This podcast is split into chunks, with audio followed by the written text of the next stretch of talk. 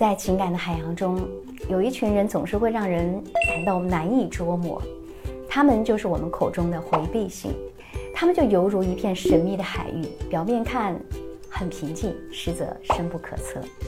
当你初遇他们的时候，他们会展现出完美的形象，让你心动不已，仿佛他们就是如此深深的爱着你，愿意为你付出一切。但是这只是他们表面现象，他们往往并不愿意为你做出真正的改变。他们的行为有时候只是一种策略性的需要，为的是为了维持他在你心目中的完美形象。在追求你的时候呢，他们会用尽各种方法来博取你的好感，让你觉得他们是真心对你的。然而，这只是他们的伪装。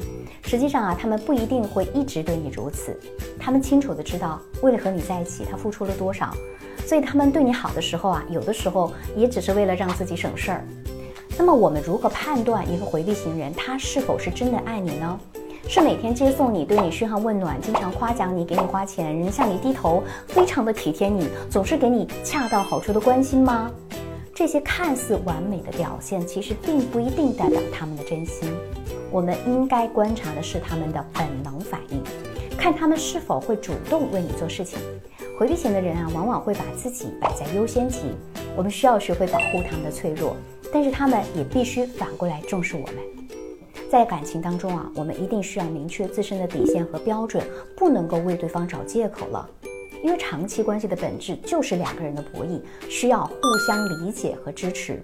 如果感情当中你的边界没有立清楚，就很容易产生矛盾和分手。回避型的人往往对家庭的评价有两种，一种呢是因为父母对他们有绝对的权威，所以会定时的联系和见面。另外一种啊，是因为对父母没有办法产生依赖和归属感，所以基本上不联系也不回家。我们需要花很长的时间来培养他们对我们的羁绊。总的来说，虽然回避型的人可能会让人感受到迷茫或者无助，但是只要我们用心的去理解他们，明确了自己的底线和标准，建立良好的沟通方式，比如学会一致性沟通，你就能找到通往幸福的道路。